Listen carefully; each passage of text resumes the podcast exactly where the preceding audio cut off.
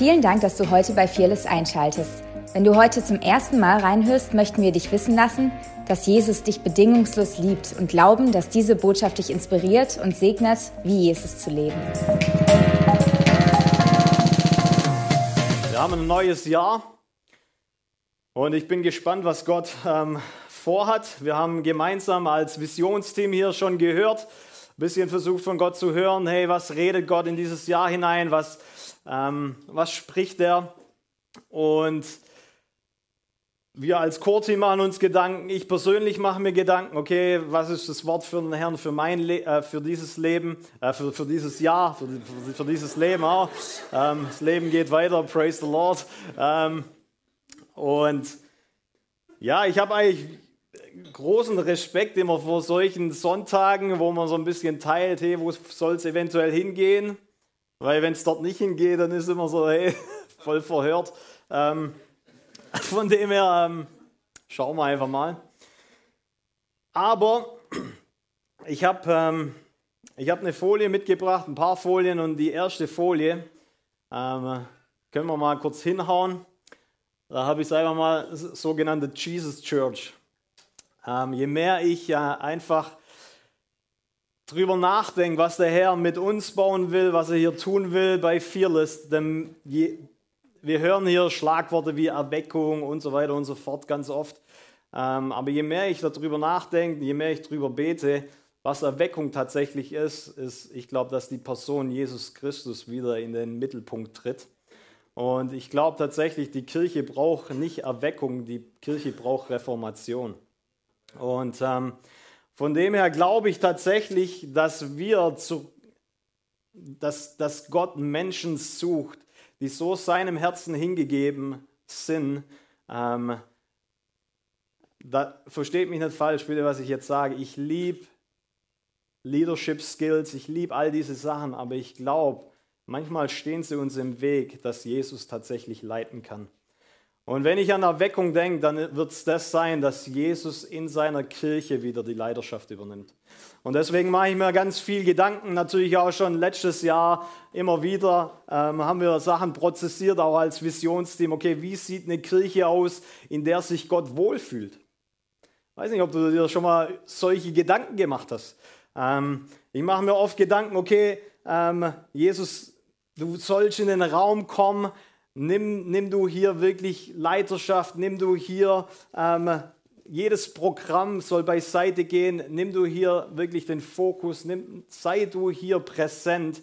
Und ähm, ich weiß nicht, ob es dir manchmal so geht, ob du das fühlst, vielleicht siehst du es auch und vielleicht bist du einfach auch nur hier und du bist glücklich, weil alle glücklich sind, ähm, die Atmosphäre ist toll und so weiter und so fort.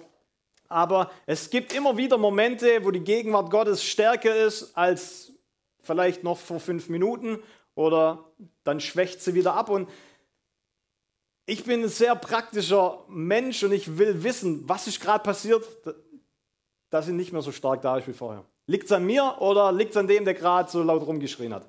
Liegt es an dem, der irgendwie was gebetet hat? Nicht, dass ich das als schlecht interpretiere. Ich will verstehen, wie können wir einen Ort kreieren, dass er bleibt. Und je mehr ich die Bibel auch lese, desto mehr Stellen gibt es tatsächlich ähm, im Lukas-Evangelium und so weiter und so fort. Wir werden uns das alles mal anschauen, ähm, weil es gibt tatsächlich Dinge, die Jesus gerne haben wollte. Und dann gibt es Sätze wie, hey, die Sünderin hier, die hat mich gesalbt mit Öl, die hat mich auf den Tod vorbereitet ihr habt mich nicht, ähm, sag ich mal, gewaschen und so weiter und so fort. In anderen Worten, ihr hättet es theoretisch machen sollen. Und so merke ich, je mehr ich da drin lese und, und Dinge einfach, wo ich Gott mein Herz gebe, hey, okay, es gibt Dinge, die Gott einfach wertschätzt. Die Gott mega gefallen. Und es gibt Dinge natürlich, die ihm nicht gefallen. Und da muss man sich immer selber hinterfragen, okay, ähm, versteht mich nicht falsch, bitte interpretiert du gefällst Gott, okay? Ähm, ja, er hat einen großen Preis für dich bezahlt, aber in unserem Herzen können immer noch Dinge sein, die ihm nicht gefallen, auch wenn er dich liebt. Und deswegen auch als Kirche müssen wir uns immer mal wieder reflektieren und fragen, hey, gibt es Sachen, wo wir investieren, wo wir Wege gehen, das sind eigentlich nur eigene Wünsche. Und stellt sich manchmal Gott dazu, absolut. Aber ich glaube in der Zukunft, und das ist auch so das, was ich für vieles empfinde, für dieses ähm, neue Jahr und beziehungsweise wahrscheinlich für die Jahre, die kommen werden. Lass mich es mal global sagen. Ich glaube, als Kirche, als Leib Christi werden wir in eine Season hineingerufen, wo vier Worte diese Season kennzeichnen. Vier Worte. Und vielleicht können wir das nächste Bild hinhauen. Diese vier Worte sind, der Herr ist hier. Sieht man es? Du denkst vielleicht, das ist so einfach. Das ist zu einfach. Ich glaube ganz ehrlich, Gott sehnt sich nach Häusern, nach Tempeln, nach Zuhause, nach Familien, nach Individuum, wo er sein darf. Und je krasser es da draußen sein wird, umso heller wird es scheinen. Und so einfach das hier auch ist, das ist eine Prophetie für die Zukunft, wo Jesus kommen wird und seine Stadt bauen wird, weil die wird diesen Namen haben. Der Herr ist hier. Und ich frage mich, und so ticke ich manchmal ein bisschen, okay, wie könnten wir einen Ort kreieren? Und ich sehe das auch im Leben von David, weil er Dinge ins Jetzt gezogen hat, die eigentlich für seine Generation gar nicht bestimmt waren. Wie können wir Raum schaffen, dass vielleicht Dinge, sorry, ich stehe da voll im Wege, aber äh, was will ich machen? Ähm, ich frage mich, okay, wie wo können wir unser Herz so positionieren, dass Dinge, die selbst für die Zukunft eigentlich bestimmt waren, wir jetzt schon erleben können? Und ganz ehrlich, natürlich, ich kenne ich kenn einige von euch und man, man redet, man, man, redet auch, hey, was, was, hat dich zu, was hat dich zu Fearless gebracht und, und so weiter und so fort. Und ganz viele, ganz viele sagen die Gegenwart Gottes. Bin hier reingelaufen, irgendwas war anders. Und das sage ich nicht, um uns besser darzustellen als irgendwie jemand anderes und so weiter und so fort. Bitte hört es richtig. Aber ich glaube, Fearless wird ein Ort sein, wo er hier ist. Und das wird den Unterschied machen. Nicht das tolle Programm, nicht weil wir Hammer Leute hier haben, nicht weil wir irgendeinen coolen Prediger oder Predigerin haben, sondern weil er da ist. Und dann wird auch der coole Prediger oder was weiß ich, warum Leute kommen, zu der Nebensache, weil Jesus Leiterschaft wieder übernimmt. Und nach dem sehne ich mich, nach dem sehne ich mich und ich merke, wenn ich in die globale Kirche schaue, Leiterschaft wird gerade beschnitten. Überall. Und deswegen ist es wichtig, wir alle leiten was, wir alle sind Leiter von unserem eigenen Leben. Von dem her beschneidet Gott, glaube ich, gerade seinen Leib hey, und fordert uns raus. Wo ist dein Herz? Wo stehst du? Was lenkt dich noch ab von meiner Gegenwart, wenn du doch sagst, sie ist das Beste, was es gibt? Ich frage mich manchmal ganz ehrlich, ich steige gleich ein in meine Botschaft. Aber ich frage mich manchmal ganz ehrlich, dass du keine Zeit hast, mit Jesus jetzt Zeit zu verbringen, aber die Ewigkeit mit ihm verbringen willst. Das ist doch ein Witz, oder?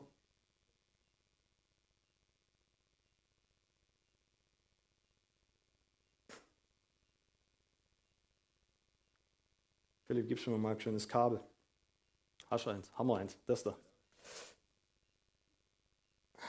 Sorry, ist ein schwarzes Kabel. Schwarz ist nicht immer die beste ähm, Farbe.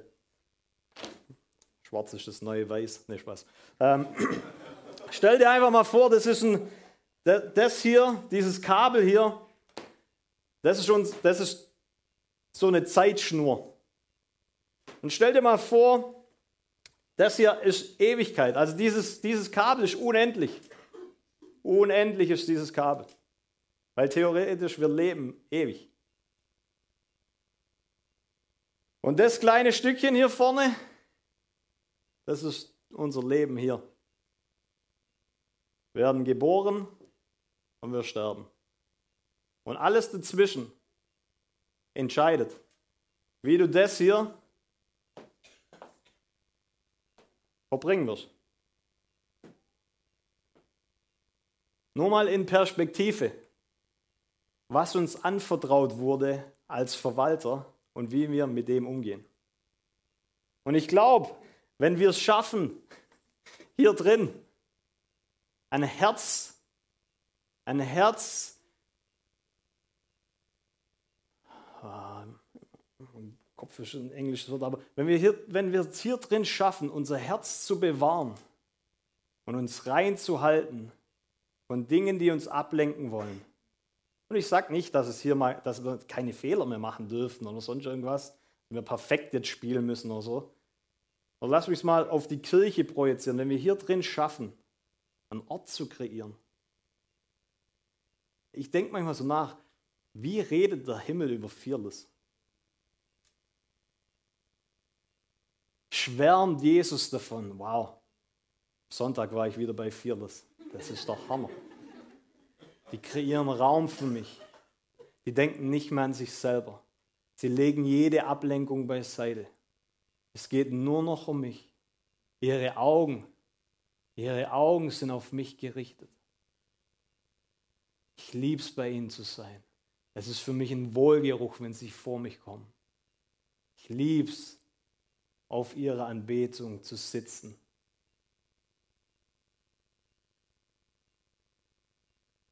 Und was passiert, wenn, das kannst du auf dich selber projizieren.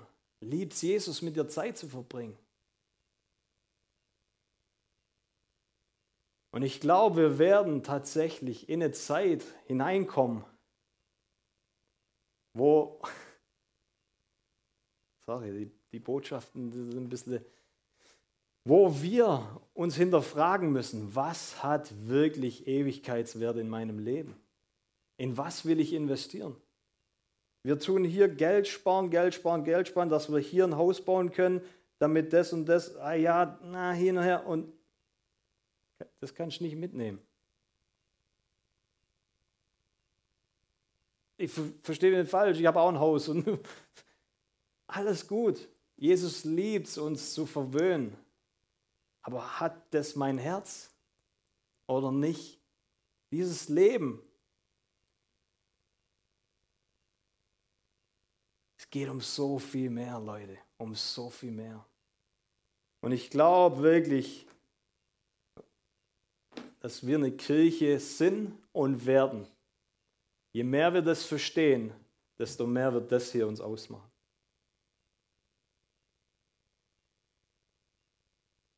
Gott hat mal zu mir gesagt, als ich vor kurzem mal im Flieger war, die Kraft deines Herzens zeigt sich darin, wie schnell du in der Anbetung abgelenkt wirst.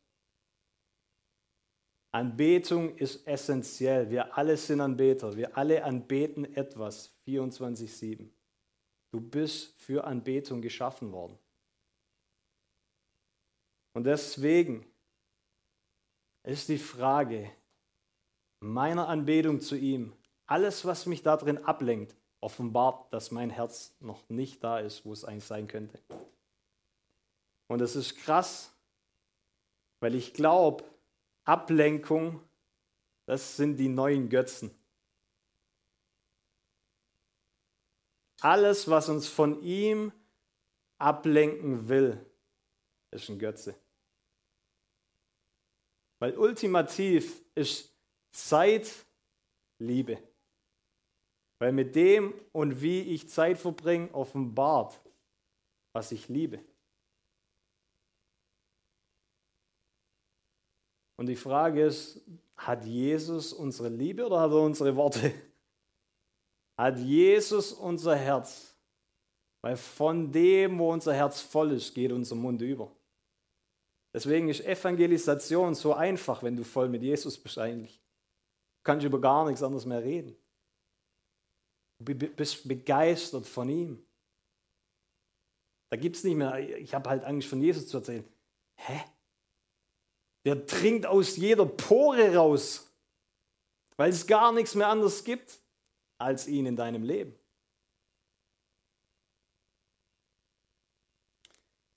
Jesus hat gesagt, er kam in das Seine und die haben ihn nicht aufgenommen. Wie würde eine Kirche aussehen, wo er nicht nur der Gast ist, sondern wo er willkommen geheißen wird und dann der Gastgeber wird? Wie würde eine Kirche aussehen, die sagt, Jesus, sei willkommen hier, komm. Und wenn er dann da ist, alles klar, jetzt, du bist der Herr. Tu, was immer du tun willst. Heißt es, ich bin gegen Leidenschaft, dass Gott keine Leidenschaft einsetzt? Absolut, nee, definitiv. Aber ich glaube, er sucht Leiter, die merken, er ist hier. Und jetzt geht es nicht mehr darum, dass ich was mache. Was ist jetzt noch mein Part? Und da werden wir sicher, mit Sicherheit Fehler machen, weil wenn er kommt, dann wird man nervös. Petrus wurde nervös und wollte gleich irgendwelche Hütten bauen, als er Gott begegnet ist. Aber das ist okay, er ist nicht gestorben, oder? Das ist doch toll. Wir lesen von Leuten in der in Apostelgeschichte, die haben gelogen und sind gestorben.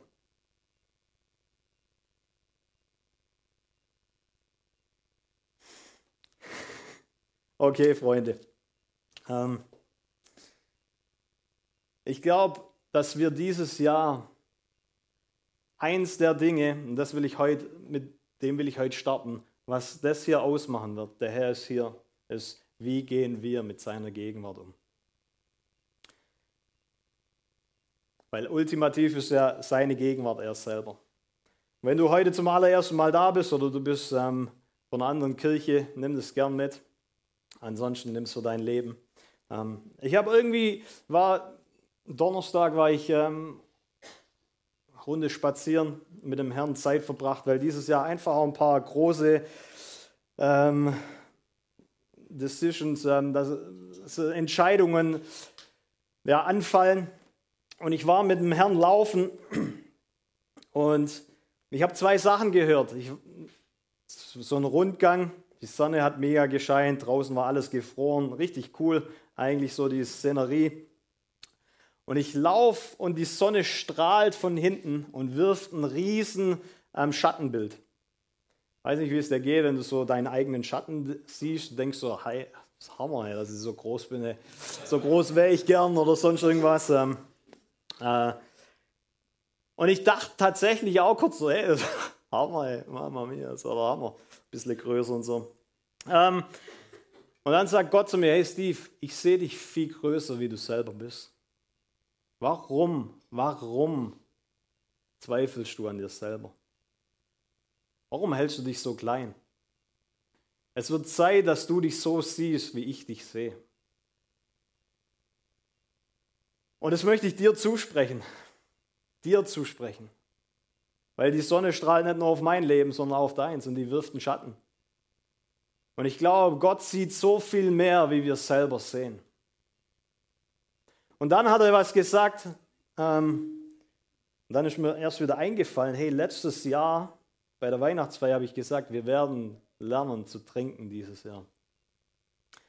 Und er hat zu mir gesagt, Steve, les mal Gideon. Ich will, dass du Gideon liest. Und das möchte ich euch ganz kurz vorlesen. Ich weiß, wir haben nicht mehr arg viel Zeit. Wenn du deine Bibel dabei hast, schlag mit mir mal auf, Richter 6. Und in dem Ganzen, ich habe das bestimmt schon hundertmal gelesen, ich feiere einfach solche Sachen, ähm, auch so, so Bibelgeschichten. Aber in dem Ganzen ist mir eins klar geworden, in Richter, also wir, wir lesen jetzt ab Richter 6, aber in Richter 8, in Richter 8, da heißt es, dass sie Gideon zum König machen wollten. Und Gideon gesagt hat, nee, ich will, ich will nicht und ich werde nicht euer König sein. Ihr habt einen König. Und da drin wird mir bewusst, Gott sucht Leiter wie Gideon, die er benutzen kann. Aber wenn es dann darum geht, dass man sie auf ein Podest stellt, wo sie eigentlich gar nicht hingehören, wo nur einer hingehört, der Jesus Christus selber ist, dass sie dann sagen, nee, halt mal, das, das funktioniert nicht. Du hast einen König und der ist Jesus. war Richter 8, glaube 22. Okay, habt ihr eure Bibel dabei? Ah, keiner. Okay, das müssen wir in diesem Jahr auch noch ändern. Ähm, Richter, Richter 6. Und als die Kinder Israels taten, was böse ist vor dem Herrn, gaben sie, gab sie der Herr sieben Jahre lang in die Hand der Midianiter. Als die Hand der Midianiter zu stark wurde über Israel, machten sich die Kinder Israel wegen der Midianiter in den Bergen Klüften, Höhlen und Festungen. Krass, Mann. Und wenn Israel etwas gesät hatte, kamen die Midianiter, Amalekiter und die aus dem Osten herauf über sie, lagerten sich gegen sie, vernichteten den Ertrag des Landes bis hin nach Gaza und ließen nichts an Nahrung in Israel übrig, weder Schafe noch Rinder noch Esel. So, das ist der Kontext, in dem Gideon dann erwählt wird. Der Kontext ist, das Volk Israel hat sich von Gott abgewandt und es sät Dinge und es bringt keinen Ertrag mehr. Die Frucht bleibt aus. Und ich weiß nicht, ob das in dein Leben spricht, dass du vielleicht heute hier bist und du sähst schon jahrelang, aber die Frucht bleibt aus. Vorhin haben wir gebetet für Träume, für Menschen, die Träume haben mit Gott, aber die noch nicht in Existenz kommen. Ich glaube ganz ehrlich, die essentielle Frage in dem Kontext ist, warum haben sie den Herrn verlassen? Das ist eine, ich, ich sage ab und zu mal so, alles in unserem Leben ist ein Test, weil es unser Herz offenbart, wie wir reagieren. So, in dem Ganzen hätten die auch anders ähm, reagieren können. Sie sehen, Frucht bleibt aus, aber sie wenden sich nicht weg vom Herrn, sondern sie vertrauen ihm. Sie glauben trotzdem, dass er ihr Gott ist. Aber in dem Kontext und das möchte ich dir einfach zusprechen. Hey, wenn du hier bist, du siehst schon lange in Dinge hinein, ähm, wo du noch keine Frucht bringst. Zuallererst mal, wend dich nicht vom Herrn ab. Nummer zwei, hört mal, wie die Geschichte weitergeht. Da schrien die Kinder Israels zum Herrn, Vers 6. Ähm, als die Kinder Israels zum Herrn schrien, wegen der Medianiter sandte der Herr einen Propheten zu ihnen. Er sagte zu ihnen, so spricht der Herr, der Gott Israels, ich habe euch aus Ägypten herausgeführt und euch aus dem Sklavenhaus gebracht, habe euch errettet aus der Hand der Ägypter und aus der Hand aller, die euch bedrängen, habe sie vor euch herausgestoßen, ihr Land euch gegeben und zu euch gesprochen, ich bin der Herr, euer Gott, ihr sollt nicht Götter der Ammoniter fürchten in deren Land ihr wohnt. Aber ihr habt meine Stimme nicht gehorcht. In anderen Worten, da kommt ein Prophet und er erinnert sie an all das, was Gott für sie getan hat. Mit der Bedingung, hey, ihr seid jetzt in einem Land, da gibt es andere Götzen, da gibt es Dinge, ähm, die sie anbeten und die haben ja Frucht gehabt. Nur das Volk Israel hatte keine Frucht, weil es von ihnen gestohlen wurde.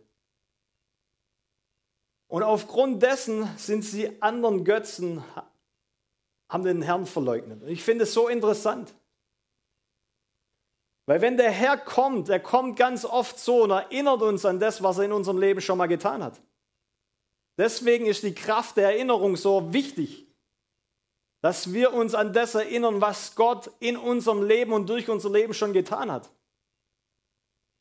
Egal wie die Zukunft aussieht. Dann geht es weiter. Und der Engel des Herrn, also jetzt zuerst kam ein Prophet und jetzt kommt der Engel des Herrn. Der Engel des Herrn kam und setzte sich unter die Ter Terbinte bei Ophra. Die gehörte Joasch, dem Abisiter. Sein Sohn Gideon drosch Weizen in der Kälte, um ihn vor den Midianitern zu verbergen. Okay, so Gideon hatte Angst er wollte seinen Weizen, er wollte seinen Weizen verstecken. Deswegen hat er ihn gedroschen in der Weinkelter. Und in diesem Ort kommt der Engel des Herrn. Der Engel des Herrn, wer weiß, wer es ist? Jesus, come on, ein paar haben aufgepasst im Kindergottesdienst. Na, Spaß. Das ist tatsächlich so, ganz oft in der, im alten Bund, äh, wenn der Engel des Herrn auftritt, ist eigentlich Jesus. Ihr werdet auch gleich nochmal sehen, warum. Das kann man ganz easy prüfen. Und der Engel, also der Engel des Herrn tritt Gideon entgegen. Und ich finde es faszinierend. Warum? Er ist an einem Ort, wo man eigentlich das gar nicht tut, was, was er macht. Und vielleicht bist du heute Morgen hier und du tust Dinge an einem Ort, wo man sie eigentlich gar nicht machen sollte.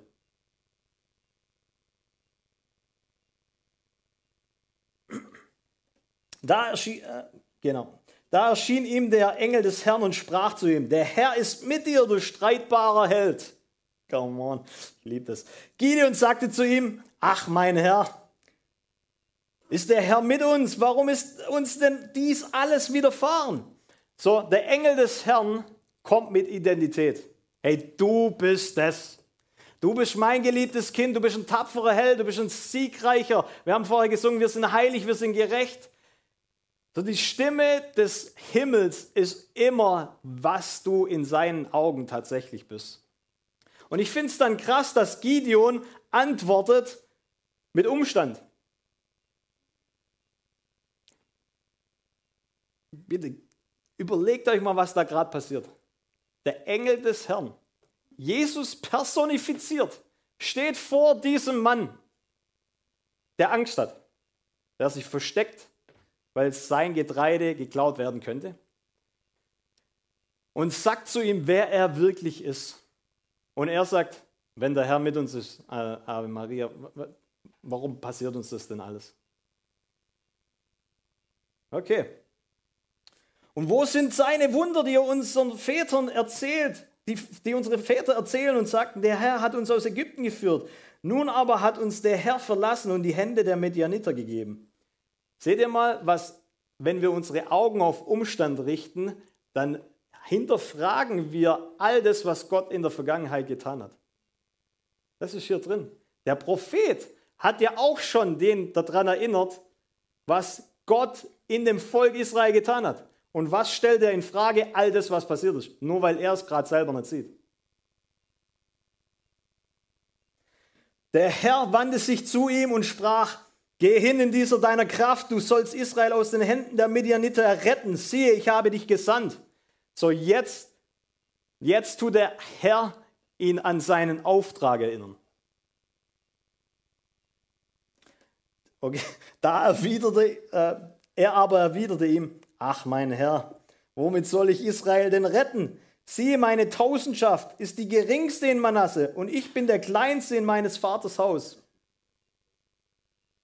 So, der Engel des Herrn kommt mit Auftrag. Gideon, was sagt er? Mangel.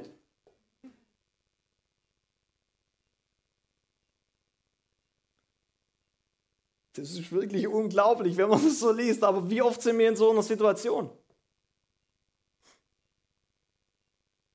Er aber, er ist der Kleinste und so weiter. Der Herr sprach zu ihm, ich will mit dir sein, so dass du die Midian niederschlagen wirst, wie ein einziger Mann. Ich liebe das. Den Himmel interessiert es eigentlich nicht wirklich, wie viele Leute du bist. Und ob du denkst, du bist der Kleinste oder nicht. Der Himmel hat eine andere Perspektive. Und ich finde es krass, dass Jesus oder der, dieser Engel, dass er jetzt nochmal eine Schippe drauflegt, weil er sagt nicht nur, hey, hör mal zu, du hast eine Identität, du hast einen Auftrag, ich gebe dir sogar mich selber. Meine Gegenwart soll mit dir gehen. Er aber antwortete, frage mich, kannst du auch einfach mal ruhig sein. Er aber antwortete ihm, vielleicht ist das auch nicht nur ein damaliges Problem. Schweigen ist Gold. Er aber antwortete ihm, habe ich Gnade vor dir gefunden, dann gib mir doch ein Zeichen, dass du es bist, der mit mir redet. Hm. Weiche nicht von hier, bis ich wieder zu dir komme und mein Speisopfer bringe und es vor dir hinlege. Er sprach, ich will bleiben, bis du wiederkommst. Ah, Hammer. Gideon ging hin, richtete ein Ziegenböcklein zu und ein Ephra, äh, Eva, Eva, ja, also nicht die Eva, sondern Eva, ungesäuertes Brot von einem Eva-Mehl. Legte das Fleisch in einen Korb und tat die Brühe in einen Topf, brachte es zu ihm heraus unter die Terbinte und setzte es vor ihm. Okay, was auch immer das Essen bedeutet, bestimmt auch irgendeine prophetische Bedeutung oder sowas. Der Engel Gottes sprach zu ihm, nimm das Fleisch und das Ungesäuerte, lege es hin auf den Felsen hier und gieß die Brühe aus. Wer braucht schon Suppe? Gib mir das Richtige. Ja, okay, das ist das, was ich da rausnehme. Und er machte es so.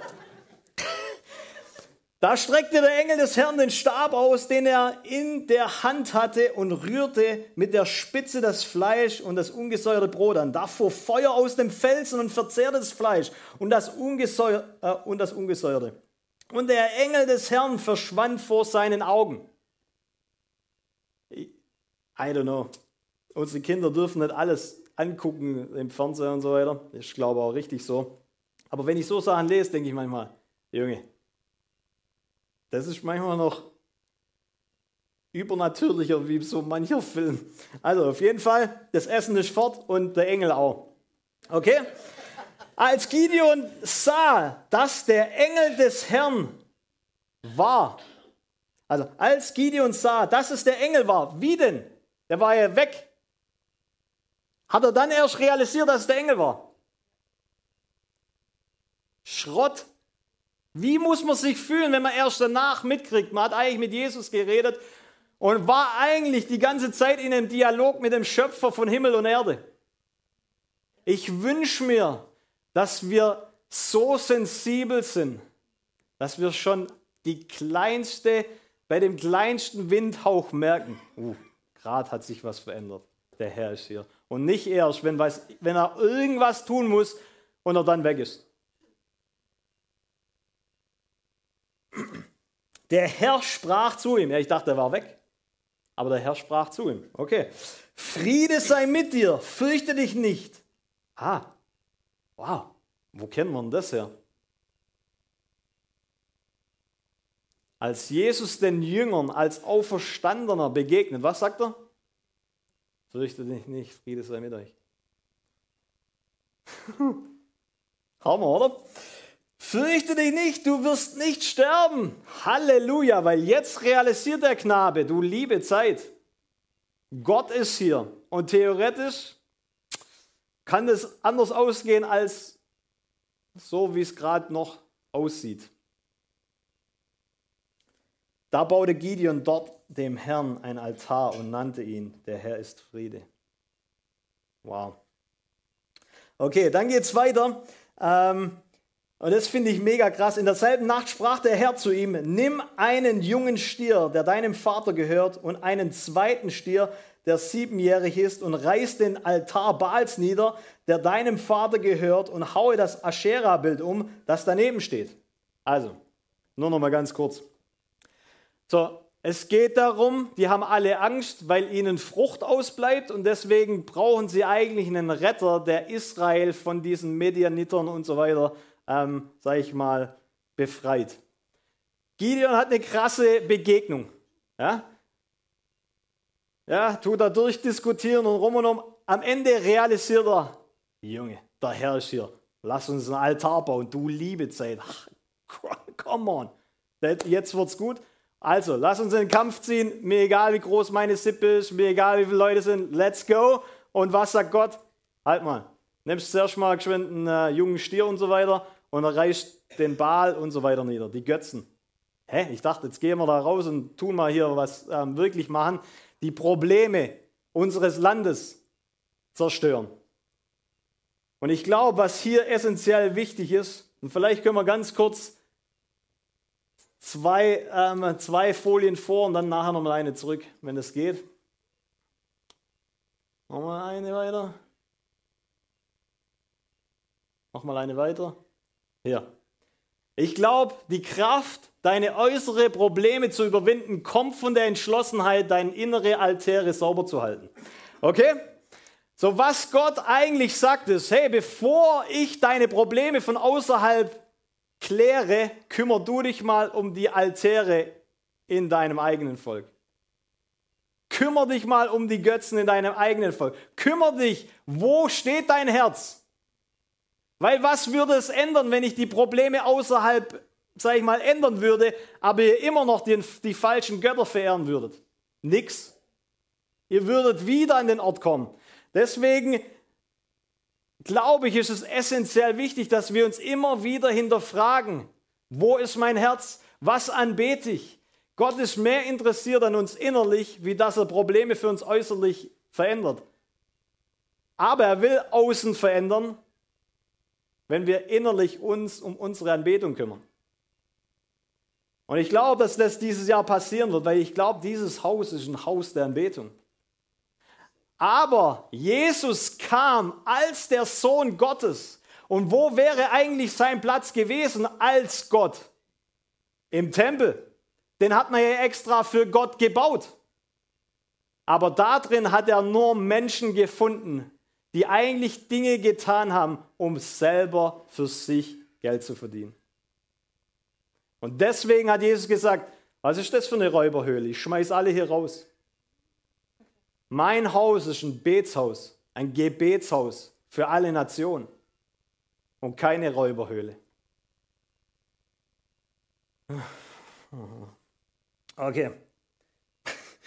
Könnt ihr noch? Shikababa. Ich mache bis zwölf, ist das in Ordnung? Ich weiß, ich höre ein paar Kinder, aber das ziehen wir voll durch, oder? Ich ziehe es halt durch, ich habe das Mikro. Ähm, nein, Spaß. Wenn du vorher fertig bist, kannst du gerne heim. Naja, alles gut, alles gut. Also, bevor es darum geht, die äußeren Bedrohungen zu bekämpfen, muss innerlich aufgeräumt sein. Ich glaube ganz ehrlich, Deutschland und die Welt, wir haben ein Anbetungsproblem. Nicht ein politisches Ding, nicht irgendwelche Sachen. Das ist Problem. Problem Nummer eins. Wen anbeten wir? Haben wir noch Götzen in unserem Leben? Haben wir noch Dinge in unserem Leben, die uns ablenken, denen wir eigentlich als ihm? Und das wünscht sich der Herr, dass wir da ungeteilten Herzens sind. Genau. Wenn du dich um deine Anbetung kümmerst, habe ich aufgeschrieben, kümmert sich Gott um deine Probleme. Das ist nicht Leistung, wir müssen jetzt irgendwas leisten, aber Gott sorgt sich mehr für dich, wie du dich für ihn sorgen kannst. Er sorgt sich für dich. Das ist im gleichen Kontext von, dass er die Stolzen, denen muss er widerstehen. Warum? Weil die alles selber machen wollen. Die brauchen Gott nicht.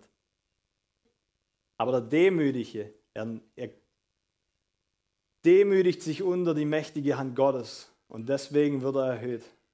Und wenn du dich demütigst, brauchst du dir keine Sorgen mehr machen, weil du anerkennst, der weiß eh, was er macht. Er ist viel besser, in meine Pläne in Erfüllung zu bringen als ich. Okay. Oh, okay, wir springen zu ähm, Richter 7, Vers 4. Und der Herr sprach zu Gideon. Na, warte noch ganz kurz. Also da stehen noch ein paar andere coole Sachen da drin.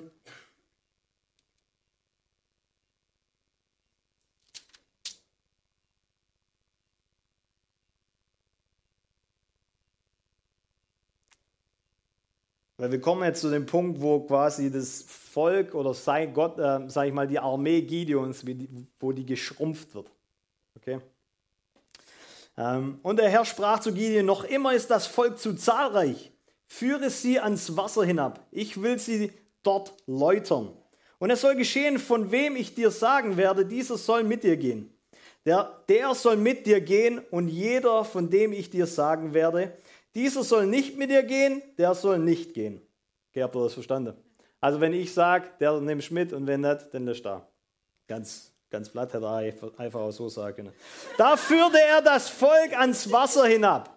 Und ich finde es krass, dass Gott das Volk läutert am Wasser.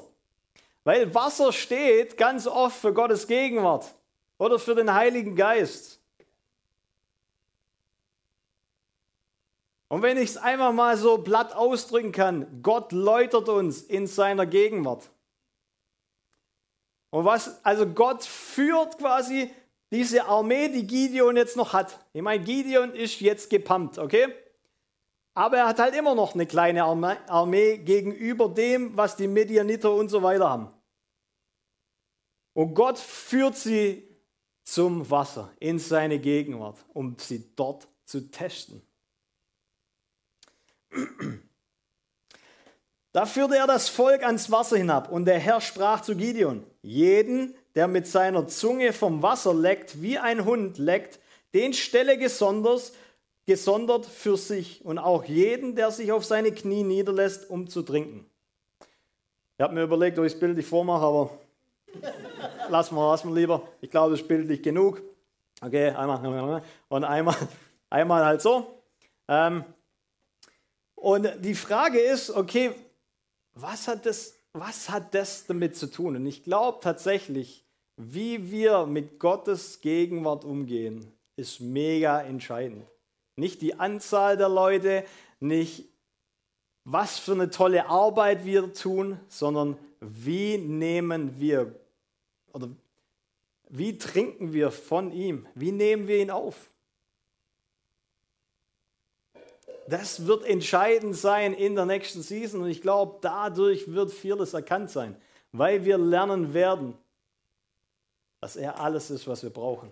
Und Wasser ist natürlich auch Nutrition, also das ist das, was dir wirklich Kraft gibt oder, oder Lebensfreude oder was weiß ich was, wenn du ein Wassertyp bist. Ähm, genau, es gibt also zwei verschiedene ähm, Trinkarten, die Gott so ein bisschen testet. Und für die, für die, die wir wissen, hey, ähm, Gideons Armee wird auf 300 Mann reduziert. Ich habe es mir mal ausgerechnet, das ist 0,9 Prozent. So, Gideon hatte nur noch 0,9 Prozent, weil Gott die rausgesucht hat, die sich niedergekniet haben und die quasi so getrunken haben. Hier ist auch nochmal was ganz mega entscheidend. Wenn du so trinkst, dann musst du deine Waffen loslassen und du schaust ins Wasser. Nicht mehr das, was so mega groß abgeht, ist mega wichtig, sondern du schaust in seiner Gegenwart. Das ist das, was wichtig ist. Deine eigene Kraft legst du beiseite, du führst das Wasser mit der Hand zum Mund. Warum, denke ich, ist es wichtig? Weil wenn wir weiter lesen, und ich werde das jetzt nicht tun, aber wenn wir weiter lesen, verstehen wir, die haben dann einen Tonkrug bekommen und eine Fackel da reingesteckt. Und indem sie das zerbrochen haben, ist die ganze Nation in den Sieg gekommen. Also nicht durch Schwert, nicht durch Pfeil und Bogen, nicht durch irgendwie eigene Kraft. Welche Nation wird schon durch ein Feuer und ein zerbrochener Tonkrug befreit? Keine. Und darum geht's. Gott ging's in dem ganzen Ding, wo er Israel befreit, nur um eins. Ihr müsst verstehen. Ihr müsst an den Punkt kommen, wo ihr sagen werdet, der Herr hat uns befreit. Nichts in dem Kontext kon sagt uns, oh, krass, man, der Gideon, der hat das, halt, das hat er halt richtig gut gemacht. Nee. Der hatte sogar so viel Angst, dass Gott ihn nochmal sagt, hey, hör mal zu, wenn du Angst hast, kannst du sogar bei Nacht in das Lager der Feinde gehen, nimmst nochmal jemand mit, musst auch nicht alleine gehen, geh einfach mal dahin und hör zu, was die Feinde über dich denken. Manchmal finden wir Ermutigung, wenn wir mal kurz hinhören, was der Feind über uns redet. Krass, oder? Die Hölle zittert vor Menschen, die wissen, wer sie in Jesus sind. Und je mehr du erkennst, wer du in ihm bist und was der Himmel für dich hat, desto weniger musst du Angst haben da draußen. Angst gibt es doch gar nicht in der Welt, wo du eigentlich lebst. Es gibt nur die Furcht des Herrn. Und wenn die uns vor den Augen ist und ich ihn mehr fürchte, dann fürchte ich Menschen nicht mehr. Dann habe ich auch keine Menschenfurcht mehr. Weil wenn er sagt, geht, dann weiß ich, Gott redet. Und es hat mehr Gewicht als eine Meinung von einem Menschen, der sie morgen wieder ändern kann. Und da will ich uns hinführen. Ich glaube, in dem Kontext und auch im, von mir, das, was ich sagen will, es geht nicht darum, hab keine Angst mehr. Also Gott will dich nur benutzen, wenn du angstfrei bist, wenn du fearless bist. Ich möchte uns einladen in das, was Gideon widerfahren ist und was für ein Herz Gideon danach hatte. Ich glaube, für Fearless kommen wir an einen Punkt, wo es nicht mehr darum geht, wie viele Leute sind da und so weiter und so fort. Weil ich glaube, das Ding wird hier aus allen Ecken brechen, wenn eins klar wird, der Herr ist hier.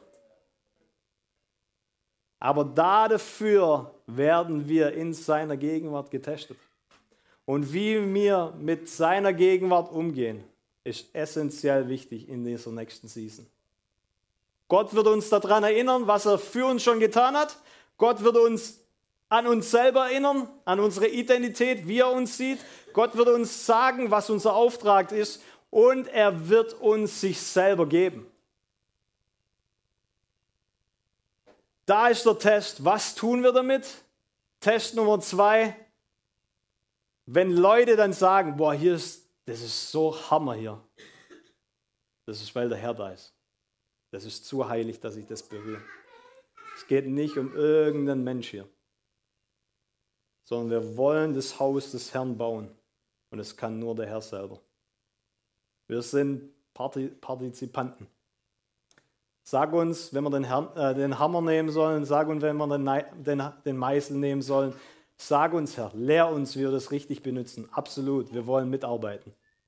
Aber wir sind nur Mitarbeiter. Du bist der Bauherr. Und wenn du sagst, da kommt ein Fenster hin, dann bauen wir da ein Fenster. Ob es jetzt Sinn macht oder nicht. Wenn du sagst, da kommt eine Tür hin, aber da geht es fünf Meter runter und niemand sieht, dass da nur der Herr sieht, dann bauen wir da eine Tür. Versteht er? Auch wenn es keinen Sinn macht. Wenn der Herr redet, dann wollen wir gute Bauarbeiter sein, weil er ein größeres Bild hat. Und das möchte ich einfach über uns aussprechen und deklarieren und lass uns noch mal gemeinsam aufstehen. Was du mitnehmen kannst, ist, ist mein Altar intakt? Oder gibt es da viele Dinge, die mich eigentlich noch von der Anbetung des einen abhalten. Und nimm mal mit, wo du in diesem Gespräch wie Gideon mit Gott bist. Bringst du, hältst du Gott deine Umstände vor? Hältst du ihm Mangel vor? Ganz ehrlich, wenn du ein erneuertes Denken hast, dann ist Mangel immer eine Möglichkeit für Gottes Wunder. Mangel ist nie eine Ausrede warum was nicht funktioniert. Weil in Gottes Welt gibt es keinen Mangel.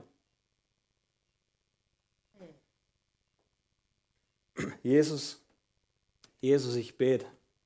Ich bete, Jesus, so wie wir in dieses Jahr starten, Jesus. Ich bete, dass dieses Jahr ein Jahr wird, Jesus, wo wir ungeteilten Herzen Anbeter werden, wo du uns lehrst zu beten Deine Jünger wollten nichts anderes wissen, als lehre uns zu beten. Und das bete ich Jesus. Da, wo wir verlernt haben zu beten, da, wo wir gar nicht wissen, wie man betet, da, wo wir gar nicht wissen ähm, oder es aushalten können, zu warten auf dich. Lehre uns, Jesus. Lehre uns dieses eine, dass dieses Haus dein Haus ist und ein Gebetshaus wird. Vater, ich bete, dass du offenbarst, wo, wo, wir, wo hier drin eine Räuberhöhle ist. In unserem Herzen, aber auch hier bei Fearless. Wir wollen keine Auswüchse haben, in Anführungszeichen, die keine Frucht bringen, Jesus. Wir wollen, dass diese Frucht, die hier gebiert wird, Jesus, heilig ist dir gegenüber. Und ich danke dir dafür, dass du in dieser Gemeinschaft, in dieser Community dieses Herz findest, Du allein, Jesus. Du. Du, Jesus, zu deinen Füßen. Auch wenn die Welt gerade nicht versteht, was wir tun. Unser Parfüm, das, was wir sind, wir brechen es vor dich hin. Ölen dich, weil du der Gesalbte bist, Jesus. Und nur du bist es wert, angebetet zu werden bete, Jesus, dass du das bei uns findest und dass Fearless eine Jesus Church wird, Jesus. Eine Kirche, wo es um Jesus geht. Danke fürs Reinhören. Wir glauben, dass der Heilige Geist durch seine Liebe, Kraft und Wahrheit Veränderung bringt und dich zurüstet, diese Begegnung in dein Umfeld hinauszutragen. Sei gesegnet.